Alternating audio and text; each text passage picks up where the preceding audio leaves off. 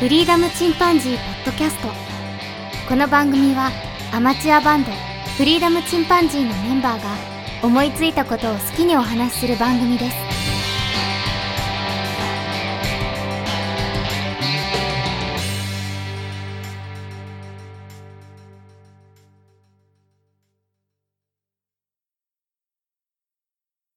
さあ、始まりました。フリーダムチンパンジーの佐藤です。フリーダムチンパンジーのジョン・ウィックです。フリーダムチンパンジーの 件です。ウィック、ウィックです。ウィックジョン・ウィック。ジ名ョン・前、名前増えてない ですかです。ウィック3見たいな、早く。 へーそのどうでもいいんだけど、そ れ。何の話いろんなジョンで行くの、これから。そごめう、んそういうシ リーズ。そうはいすでにそのジョンについていけなかった。 でもウィックについていけなかった。そう多か。分今日も俺何回かのちって呼ぶと思うけど。 今日は僕はあの、未来少年コナンについて話をしたいんだけど。はい。今ちょうどあの NHK で再放送してて、これが配信される頃には多分終わってるんじゃないかなといううんうん感じかな。うん。未来少年コナン自体は、あの、ジョンに勧められて俺見たんよね、初めて。うんうんうん。 DVD のやつね。うん。で、すごい面白いなと思って。うん。で、NHK でその再放送されるっていうのは初めてなんてね。再放送そのものが。そうなのえ初回の放送からね。え、ナディアとかしなかったっけナディアはしてたような気がする。ねなんかしてた気がするよねう。ん。コナンは初めてなんよほー、あなるほどな。ねこ。れはあの、権利関係があったのかもしれないし、うんうん。まあコロナでっていうのもあるかもしれないね。へー。コロナ禍でさ、あの、ジブリ結構もう一回上映したじゃん。うん。ナウシカとか。うん。で、多やって分たその一環で、その NHK に OK が出たのかもしれない。なるほどね憶。測だけど。うん。楽しくなるようにね。うんうん。ナウシカもね、後と見に行ったんだよね。見たね。あ、ま、後って言っちゃう。うん。だと思ってた、だと思ってた。 まあ、あの頃は後だったから、まだ。 あ、だ、だ、そうね。その当時ね。対面前だったかそれでそれでうんうら。ん。その時も映画を見に行きたいなと思って、で、いろいろ見たけど、うん。一番面白そうだったのがナウシカだったんだよね。で、下手な映画見て失敗するよりも、もう絶対こっちの方が面白いわと思って。うん。で、誘ったけどさ、ジョンはあんまり、あ、ナウシカな、別に何遍も見とるしな、みたいな感じだったんだけど、ほう実。際見に行ったら、やっぱり面白いし。 うん。まあ、映画館で見たことないもんね。そうそう、僕らの世代はね、うん映画館では見てないからね。うん。ういや、やっぱり大画面でよかったよ。ああ、だからすごい迫力あるんだろうね。まあそういう、やっぱり宮崎駿の魅力なんだろうけど、で、その宮崎駿が初めてその演出をやったのが未来少年コナンなんだよね。うん。演出だったね。監督監督もしてる、そうだよ。監督だよね。で、うんうんうん、監督もしてるし、まあ、肩書きで言うと、うん場面設定、大道具、小道具デザイうン、ん監督が宮崎駿になってるね。で、作画監督は大塚康夫さん。おーそうなんだ。ふーん。うん。コナンのね、えっと、いろいろ裏話が載ってる本持ってて、うんその本の中に宮崎駿の、そのコナンに対していろいろ語ってるんだけど、うんそこでね、結構新しいというかね、裏話があるんで、ちょっと紹介したいなと思うんだけど、はい。まあずっとあの、宮崎駿ってあの、高畑さんうんうんうん。と一緒に仕事してたんだ。だけど、うん、ん伊沢さんね。うん。で、基本的にはあの、自分は一アニメーターっていう感じで、その演出は、高畑さんがメインなんだけど、まあ一緒に口出したりとか、うんううんん。やってたんだけど、だんだん忙しくなっていって、うんあの、もうほとんど作画しかできなくなっていったらしいよね。はやおさんがね。うん。うん。コナンやる前が母を訪ねて3000人だったらしいんだけど、あ、泣いたな。すごい名作なんだけど、ちょっと暗い、 Okay 暗いっちゃまあ暗いんだよな。そうだね。基本的にシビアな話だから。うんうんうんうん。で、宮崎駿はもっと明るいアニメーションをしたいと思ってたらしいよね。ほー。で、高畑さんと一緒にやってて、ハイジの頃はまだ一緒にうまくやってたんだけど、うんだんだん忙しくなりすぎて、うん3000人ではもうほとんど全部演出は高畑さんにお任せって感じだったらしいんだけど、ああ、だから。いやい や。はい。 はいはい。で、ラスカルもね、原画一時期やってたらしいんだけど、うんうんうん。そのラスカルの原画を途中で抜け、うわ名作抜けてからうん、コナンに取り掛かったらしい。ああ。で、放送まで半年ぐらい、6ヶ月ぐらいあったらしいんだけど、うん。うん、まあ、実質作業は3ヶ月ぐらいやってから放送に入ったみたいで、うんで、最初にあの作れたのが8話までだったんだって。あー8話まではきっちり作れたけ世界観ど、8話以降は、あの、もう、てんてこもやったみたい。うんそうだね。ナディアで言う島編っぽいからな、ちょっと。そうそう。 あやっぱそういうアルゴリズムがあるんだね。うんで、もともと、そのストーリー自体も、うんその、ラオ博士っていう、出てくるんだけど、まあその、コナンと出会った、ラナのおじいちゃうん。んのラオ博士に出会うというところまでしか考えてなかったらしく て、え、全然考えてないじゃん、それ。うんあとは全部出たとこ勝負だった らしい。ちょちょっとそれ、初めの3%ぐらいじゃないですか。まあ割とアニメそういうの多いかもしんないけど、うんうんうん。どこに行くんだろうみたいな感じだったらしいんだけどね。なるほど。 うんへえ。えっと、そもそもこの未来少年コナンについて軽く説明した方がいいのかなそうだね。コナンといえばみんな今名探偵の方やか らな。 そうそやっうぱそ。そううよね。うん。これ、未来少年コナンってさ、原作があるんだよね。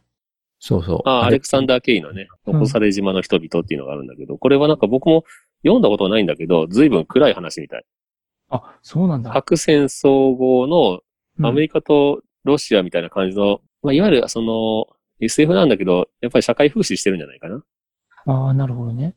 えっ、と、ロシアがインダストリアで、うんで、アメリカがハイハーバーみたいな感じのへえ。設定らしいんだけど、まあちょっとアメリカに寄りすぎだよね、そ れって。まあ、不思議の海のナディアも原作あるもんね。あるもんねあ。るあ海る底2万里だったっけ、そうそそうそう。回転は前ね。あれ、思うんだけどね。あの、うん原作ありって言うじゃん。ねうん正直言ってさ、原作っていうのはほぼ設定のみだよね。本当ああ、本当そうだけど、もこう、れも宮崎駿が言ってるんだけど、うん。はっきり言って設定のみで使いたかった と。う。多分こういうパターンが多いんじゃん。その、なんやろ。流行りじゃないけど、なんとか原作やけど、ほとんどうんそうそう。のになるみいな。たいなが。そうそそうう。企画としてね、その、持ち込むときに、うんこれを原作にしますよって言う言うと通りやすいみたいね。うん。ああ。そういうのがあって、その原作ものっていうのを何本か企画で持ち込んで、なるほど。はあはあはあ。その中で、ちょうど NHK に持ち込んでたのが、その、当時の日本アニメーションかな、うんが持ち込んだ中の一つが、えっ、と、このアレクサンダー・ケイさんの。作品だったみたいな、なねなるほどね。うん。ピーターもチンパンジーも原作、ポリスとか、えそんな、そんな感じやろ、そのさ。 いや、その、スリーピースバンドをなんか上げればええんじゃん、昔の。あはは適当。なんもないだろ、うち。うちうちにも原作ありますって言ったら いいのバンドの原作って何って話だよ そこから設定を持ってきました。で、NHK 自体がすごいおおらかで、うんもうどういうふうにやってくれても自由にやってくれたらいいですよっていう、全部お任せだったらしいんだよね。神だな。で、うん、だから NHK じゃなかったらできなかったとか言って。ああ、で、制作がもう厳しいってなった時は、特番を入れて間を伸ばしてくれたらしい。なんていい。素敵。うん、本当に、この、結局1年3ヶ月ぐらいかけて26本作ったらしいんだけど、ああ、長いよね、確かに。うん。うんうん結局その、宮崎駿っていうのは原作が嫌いなんだって。この原作は嫌いと。すごい暗い。うん でも原作との関わりについては僕は尊重しなければならないほど完成度が高い作品なら、漫画映画にはしない方がいいんじゃないかなと思っているんだって。もう使うなよって話。 むしろ原作は漫画映画の発想の引き金と考える方がいいんじゃないかと思っているんです。だって。ああ、だからす、ね、設定のみなんだ。だから企画は単なる器と考えて、その器に何を盛るかはこっちの領分だと考えてるから。あごめんそりゃすごいね。うん。そう。で、原作を変えても良いっていうのを条件にして引き受けたらしい。ああ、なるほどね。うん。まあそうじゃないと、書くモチベーションが上がんないよね、実際のところ。ういやでん。なかなか面白いね。宮崎駿さんは01ではないんだね。どれぐらいだろう ?0.5 から100までしちゃうような人。 そんな感じになるのかね。へえ。で、視聴率的には振るわなかったらしいんだけど、うん。最高が14%らしいんだけどね。結構すご第いね。 25話で。今の時代だとすごいよね。14%。アニメ映画で、すごいと思うようんあアニメでね、テレビアニメで。うん。えーそれ振るわなかったっていう判断になるんだ。うんうん NHK から唯一規制入ったのは、タバコを吸うシーンだって書い てた。なるほど。ジムシーがね、うまそうにタバコを吸うシーンがあるんだけど、あうんこれあの、DVD の方には入ってるんだけど、テレビ版ではカットされてるんだよね。あ、そうだったんだ。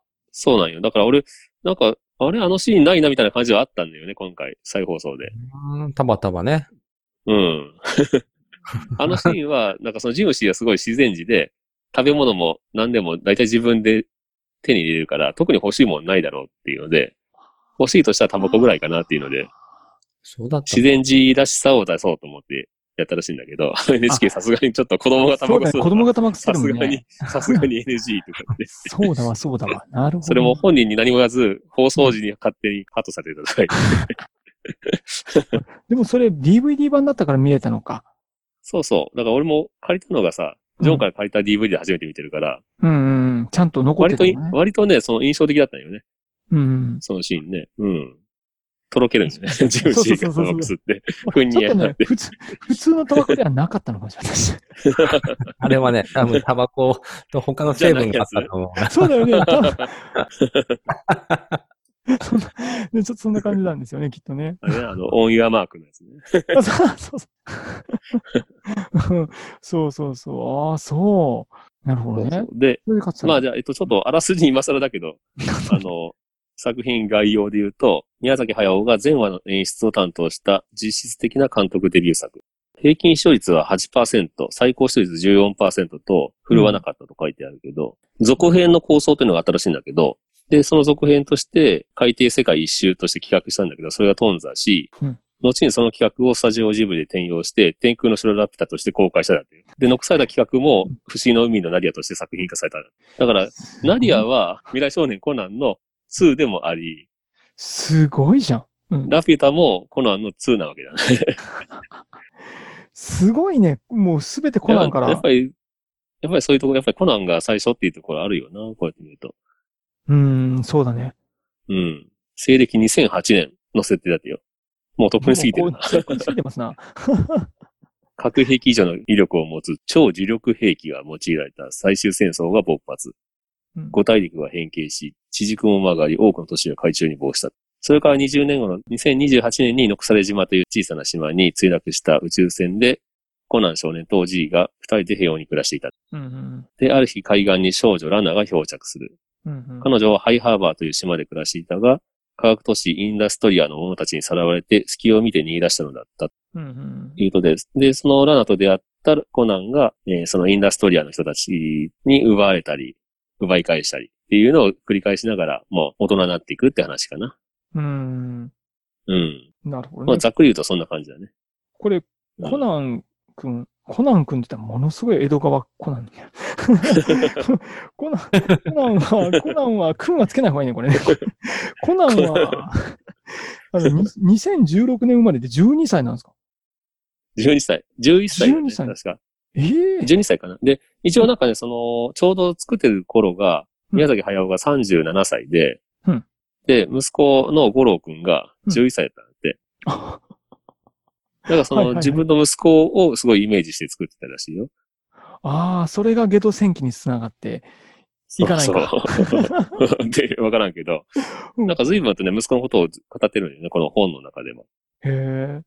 うん。で、その子供に見せて喜んでもらいたいと思って作ってて、うんうんうんでそういう中で結構その、インダストリアの話とかも、まあ単なるその、背景というか、原作にあるから出したっていう程度のつもりでやってたんだけど、うんそのインダストリアっていうところに閉じ込められてる人々とかいるんだよね。うんその、革命を起こそうとしてる人とかね。うん。ああ。でそういう人たちもさらっと書くだけでいいと思ってたんだけど、うんすごい息子が気にすると、あの人たち一体どうなるのとか、ほうほうほうすごい心配するんだって。うんうんうんで、あこれはいかんと。やっぱり子供が気にするんだったらちゃんと書かないといけないと思って、そこで逆にその、決まってなかったストーリーが動き始めたらしい。あー。えでこの作品ね、まあ、あの、ネタバレも、まあ今回ありでもうん。う、ネタバレありでいこうかと思うんだけど、うんうんもうともかくね、宮崎演出がもうてんこ盛りなんだよね。うん。うんうんうん後で見る作品に必ずコナンと同じようなシーンがあるわけよ。うん。印象的なシーンはね、うん。ほとんどコナンでもうやっちゃってるみたいなところがあるな。あー。はうん。なんか宮崎演出の凄さをね、コナンですごい堪能できるよね。あ。ほうなるほど後の好きな演出ってとこうーん、やっぱし、あれかな。その、最初、コナンとラナが出会うシーンがあるんだよね。うん。うんうん。海岸でこう、ラナが流れてきて、それを、うん。あコナンがサメを抱えたまま ね、でっかいサメを抱えたまま出会うんよね。ううんうん。ん。でその出会いが、その、後々7話後ぐらいに同じような演出で描かれる、そこがもう、すごいなと思ったもん。そこなんだ。あの、のその部分ではなくて。えーなるほどね。あんなやろ。えっと、お給鉄料板を変えて、そうそう、それそれそれそれ。あ、8話か、8話かなうん。 8話だね。そうか。うんうん。そう、あれはすごいって思ったね。おー、なるほどね。俺そこは全然気づかんかったわ。言われてみればね、オマージュというか、自分の作品の中でね。あれがすごかった。うん。やっぱりその、宮崎駿は帰ってくるっていうかね、物語が帰ってくるっていうのはやっぱり好きなんだって。はじめに始まった場所に帰ってくるっていう。うーん。やっぱりそれはあの、まあ、他の映画もそうだけど、普通の映画もね、やっぱり始まったシーンのところに戻ってくるっていうのは結構安心感があるんだなよるね。ほどな。観客に。あれはほんと震えたね。うん。だからやっぱあの、あーそういう繰り返しっていうのはすごく安心感があったり、うんううん。ん。で、この作品でも最初に出てきた残され島っていうところが、やっぱり帰ってくるんだよね、そこに。んそうだ。ね。うん。いろいろあってのね、帰ってくるんだけど。うんそれもやっぱりあの、大自然っていうのがあっての、その、人間だろうっていうので、うん。で、原作では結構荒涼とした世界らしいんだけど、うん。まあ、そこはやっぱり自然が回復して、それからようやく人間が生き残れるだろうっていうので、宮崎駿はやっぱりその自然がその復活するというかね、そういうのをやっぱり描きたかったみたい。そうだね。ナウシカうも、ん。ラピュタも結局テーマはそこなんかな。ね、やっぱり帰ってくるしね。うん風の谷に帰ってくるし。うん。ゴンドワの谷に帰ってくるしね。うん。初期宮崎作品はそこがなんか共通してるよね。してるね。あ、でもなんかそのね、1話に関しては、作画はね、大塚康夫さんに結構任せてしまったんだって全部。なるほどで、ね出。来上がった作品を見て、絶望したらしい。あのそれだけランナーがブスだって言って、あ、ブスね。ブスランナーが出てきたとか言って、もっと一目惚れするぐらい可愛くないといけないのにとか言っまあ当時は まそっからだ萌えって言葉ないしな。て。で、その2話以降はもう、人を描かせなかったなって、全部自分が描くとか言って、その、ランナーの顔の部分はね。ああ。そこだわ新しいなるほどねうんうんうん。なんか、大塚康夫さんってすごいあの、武器とかね、兵器マニアというか、人物は、男性はうまく描くんだけど、女性はね、どうも、あんまり得意じゃないみたいね。うんん。なるほど。特に宮崎駿の好みじゃないみたいで。もう、早尾さんがものすごいこだわりがあるからね。ものすごうんいから。はっきりとブスラだって言ってるから、この人。 ブスラが出てきてショックを受けたとか言って。嬉しいですな。 ちその、幼女に対す るね、こうょっと、気ち持ょっちと、ち悪いょわっと、ブブブブ。憧れと。確かにね、倒れてるラナが顔を初めて上げた時はね、あの、そんな可愛くないんだよね。まあねそれも思った。もう、ランナーの可愛さはどんどん強くなっていくところにあるからな。それもあるな。あああなるほのど作品が先に進むほど可愛くなるところもあるよね。うん。うん。ランナーはね、基本、あの、救ってもらってばっかじゃなくて、自分も助けたりするんだよね。あそうそう、結構私も行くとか言ってね、うん。ダメだとか言ってめちゃくちゃ怒鳴られるんだけど。コナンを救うシーンとかあるよね、あの、あるある。あそ、あそこも見てないでしょ、ケン君。ああ、もう、あの、超感動するシーンでしょ。海の、海の中ね。海の中で8ねはね。そう海の中うでん。空気補給。ほそうそうそう。そうそうも確かに、あそこでもう完結してるよね、クライマックス。確かに。そうそう。で、やっぱりあそこまでしか作ってなかったし、あのシーンが一番力入れてるんだって、やっぱり。やっ宮ぱ崎そう駿は。あなんかうもう、ん。伝わったわ、子供なしがからに。も、学生時代からずっと温めてたんだって、あのアイディア。はい、そうなんだ。ええうー、ん。どうなのだから10年以上温めた、そのシーンを描けたから、多分ね、8話で一回完結してんだよね。 やりいや方いやいや見てるとね、それ、そっからちょっとテンション落ちんだよね。そう、書くおと、ーなんか落ちる感じあるよな。だからそっから先はね、作れなくなっちゃったらしくて。へあやえっぱそうなんだ。わかるね。で、すごい感じで、9話、10話とかは、あの、高田さんにお願いして自分を休んでるんだって。へもう書けないとか言って。そうなんだ。うん。あーそうなんあのだ。サルベージでその戦からちょっとね、そう、まあ、あの、ちょっとうんテンション落ちるよね。 そうそうそうなんだ、9割以あ降るあるやね。 そうそう。どこに行くかもわかんなかったし、ううんん。う。ん。どうすればいいかもわかんなかったけど、で、そこからようやくその、息子の言葉なんかを聞いて、あ、これはちゃんと描かないといけないと、そのインダストリアの人々を描かないといけないし、うん。なるほど。ハイハーバーの人々の話も書かないといけないしっていうので、で、あのね話がどんどん膨らんでいったわけよね。うん。うん。うん。うん。なるほどね。あれ、ちなみに最後って知らないんだけど、どうなる最後まあ、のね、最後、ネ大タ団バ円レよだね。けどね。大団ネタ円。バレ、 大団円よね。 大団円。大体、ああ、もうそこだけ聞いとき、ありがとう。いや、言ってしまってもいいんだけどね。いや、言ってもいいいいと思ういやよ。こまあのそれはラストは素晴らしいよね。素晴らしいな。 と、素晴らしい。うん本当に大団円。あうの、ん。バカねラっピュていうのもぜひ見てほしいんやけどな。タあれ、あれみたいな、あの、ラピュタの最後のシーンとかさ、ラピュタ超えてますよ。超え てますかうん。マジ超えた超えてえちょっと、ジョンにそう言われたらちょっと見るわ。大団円だけに関して言えば。うん。そうだんな。だ。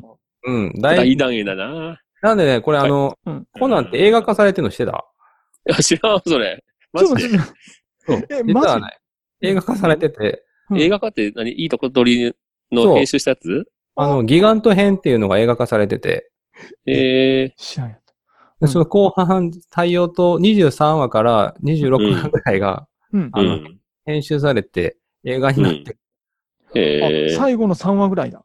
さ4話ぐらいか。うんうんうんあの、それはアクションが盛り上がるからかな。あー、まあわ動きが大きいよね。かりやすいね。き、うんぜひ見てほしい。はあはあそのモンスリーっていうね、あの、女性の敵役ね。うんうん。それから、まあ、最初はまあ割と意地の悪いダイスっていうキャラクターがいるんだけど、この二人がやっぱりキーなんだよね。うんんんそうだ。で、この二人どうなっていくかっていうのは、あの、宮崎駿も分かってなかったらしくて、お、スピンオあ、フすごい。でうん、悪役としてね、やっぱり書いてるんだけど、うん冷静に表現したいと思いながらも、もうずっと演出してると、だんだんその情緒で動いていってしまうと。うんうんうんで、思い入れがないと、その演出っていうのはできないから、思い入れを込めていくと、だんだんその人物にのめり込んでいってしまって、うんそうするとだんだんかわいそうになってくるんだって。 悪いキャラっていうのに対してね。うんうんうんえで、ーモンスリーなんか、もうモンスリーなんか涙が出そうなほどかわいそうになってくると。で、そのうち何とかしてこの女を助けなければならないっていう気持ちになってきたんだって。 そのモンスリーとダイスの扱いをどうするかっていうのに、うんひらめいたって時に初めて目の前がパーッと開けたと。ほうああ、なんか新しい展開が。うんだからそのモンスリーっていうのはすごいかわいそう、確かにかわいそうな人で、そうだね。で、しかも結構宮崎駿の好みにしてやるんだって。好みの美人というか、おっぱいでかいも最んな。初、そう ままあ、最初そうだったのか。うん最初はね、頬のこけたかなり年島のうん、すごく意地の悪い、なんていうかな、あのーハイジに出てくるうん、おばさんいるじゃん、あの、クララの方のやつか。クラの養母というか、うんうん。あんな感じにしようと思ってたらしいんだけど。ででもまあなるほどね。まあでも、なんか、あんまり、その、可愛い女の子出てこないなと思ったらしい、この作品にね。うんうんうん。で、うんラナだけじゃなと思って、じゃあもう思いっきり美人にしようと思って美人にしたらしいんだけど。あ、モンスリー美人だよね、確かにね。うん。で、このボンスリーをね、普通の女にしていこうと思ったらしいんだよね。だんだんとそのトゲが取れていくというか、うんその、コナンによって変わっていくっていう風にしたかったらしいんだよね。なるほどな。うん。まというか、こ基本的にはコナンがみんなを変えていくと。で、コナンはひたすらその場その場で、ひたすら一生懸命っていう、うんうんん。そういうキャラクターで、ひたすら一途に一生懸命っていう、コナンに対して周りがどんどん変わっていくっていう作品らしいんだけど、うんうんうん。モンスリーがね、少女時代を思い出すシーンとかもあるし、うんうんうんすごくね、いいんだよね。で、バカバカバカバカ言ってるよね。しょっちゅうバカねっ て。ダイスに向かってね、言ってるんだけど、うんそうやってバカバカ言ってるうちに、そのバカの中身がだんだん変わっていくっていう。うん。あ、なるほどね。あ、それ深いね。うんうんう。うんん。わかるわかる。そういう風にやりたかったらしい。あ、それ深いね。うん。うん、表現の仕方がね。宮崎さんで、の。だんだん、すべてのキャラクターを無邪気にしたいなと思ったらしいんだよね。うんううん。ん。で、その大団円に向かっていくんだけど。うん。うん。いや、でも本当にね、いい作品。で、僕が好きな演出として、やっぱりその、8話の回転に沈んでる、やっぱりシーンね。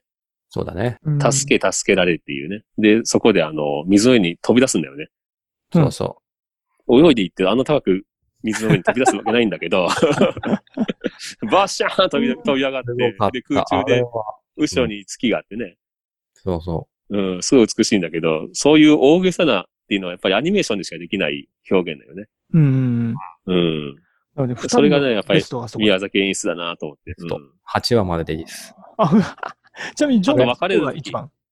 えジョンもそこが一番の見どころ。そう、もう、とりあえず8話まででいいよね、まずね。 8話まで見てほしいな。うんそこまで見たらそう、一回とりあえず、あの、話はうんう。んうんうんうん完結するし、うんコナンの良さは大体そこまで出てるからね、ちゃんと。うん。うん。他にもそのね、三角10日飛び越えた時に足がジーンとかさ、あの辺は、ルパンのね、カリオストロを彷彿させるとこもあるし、高低差のある演出っていうかね。う。うんん。うん。なるほど。まあ、でも随所にあるんだよね、その、ラナと別れる時にラナの海辺に立ってるんだけど、うんうんそのラナを360度ぐるりと回転しながら見てるような感じ。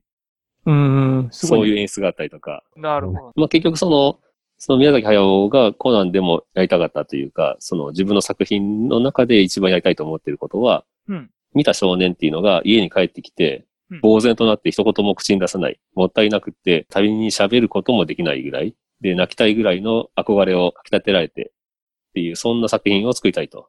うん。その気持ちがずっとその作品に続いてるんだろうなと思って。ああで、まあ、ね、この作品で演出を初めて全部やってみて、うん。で、磨きをかけて、その後、たくさんの名作を作っていたっていうので、うん。やっぱり宮崎駿の原点でもあるんでね、この作品。うんで、割と宮崎駿の映画好きって人も、コナンは知らないって人、割と多いから、うんうん。それはあの、見る機会はやっぱりないんだよね、なかなか。そんなに、そその、うだよねまあ再放送もされなかったし、まあ話したい全体には長いし、うん。ただもう今回 NHK でされたりとかね、あと Amazon プライムでもね、うんうん。あったりしたんで、まあ結構な人が初めて見たんじゃないかなと思って。そうだね。うん。だからまあ内容というかね、あらすじに関してはまあ話さなくても知ってるだろうというところで、まあ今回は裏話みたいなのをちょっとメインにしたんだけど、うんうんうん。もしまだね、見たことないという方がいらっしゃったら、ぜひ見ていただきたいなと思います。うん。40年経っても大丈夫な作品。ほんとね、やっぱアニメの良さってそこもあるよね。古びないようね、ん全然。長くね、やっててもね。うん。そうだよね。なるほど。いや、でもすごい勉強になるはねい。あの、ううんん。あのー、剣もね、まだ全部見てないみたいだから、 うん。剣もぜひ見てもみうて。ね、ちょっと後の楽しみが、ま、あの、8話までは神だっていうことがよ くわかる。そうそう。いや、でもね、ほんと最終回までのね、あの、見たら、最終回良かったなと思うよ。あ、本当 うん、最高。うん。気持ちのいないか。なか見る時間がないよね、26話になってくるとそうだね、長いな確かにな、ちょっと長いうんな。長いう な。ん。でもまあ、かとでいっもて大河ドラマよりは。 うん。まあね。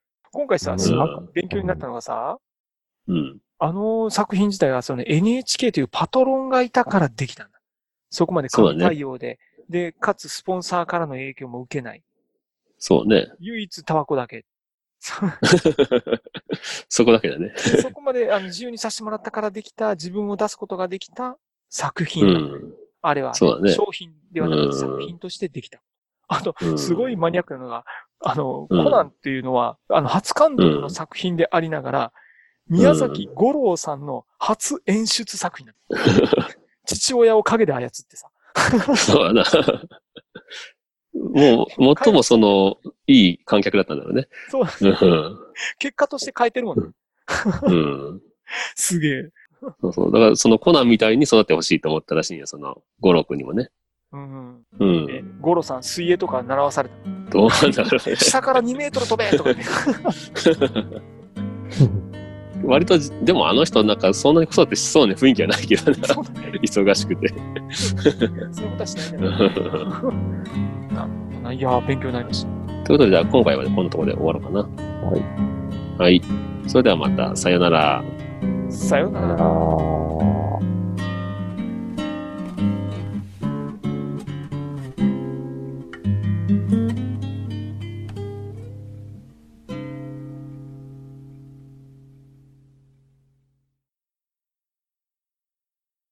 うん、すそごういいうね。演出があったりとか。で、まあ、あの、宮崎駿っていうのは、その、悪役に対してすごい思い入れがあるんだけど、どうしてもやっぱり作品としては、必ず悪役はいるからうん、まあ一人は、まあどうしようもないと。で、まあ、未来少年コナンではもうレプカが最初から最後まで悪役なんだけど、うんうん。で、なんかね、あの、ラピュタではムスカが悪役なんだけど、うんやっぱりムスカがね、やっぱり最後壁そうになったんだ って。救いは一切なかったんだけど、最後はあの、瓦礫と一緒に落っこちていくしそうだねよ。ね。うん。で、あんまりかわいそうだったから、窓の宅急便って生き返らせたというか、その、生まれ変わらせたんだって。だほ から、キキのお父さんって、前世はムスカだし、でも全これは部言われたらね、姿形変わってるから。言われてみれば顔似てんのよ。あ似てで、るしかもそれは、宮崎駿本人が言ってるから、原作者がそう言ったらもうそうでしょ。もうそうですね。神がそうおっしゃるのであれば。まあそうらしいよ。なるほど。まあ結局その、その宮崎駿がコナンでもやりたかっフリーダムチンパンジーポッドキャストをお聞きくださりありがとうございますこの番組ではお便りをお待ちしておりますツイッターにてハッシュタグにカタカナでフリチンとつぶやいていただくかメールアドレスフリーダムドットチンパンジーアットマーク gmail.com freedom ドット chimpanzee アットマーク gmail.com までご意見ご感想お待ちしております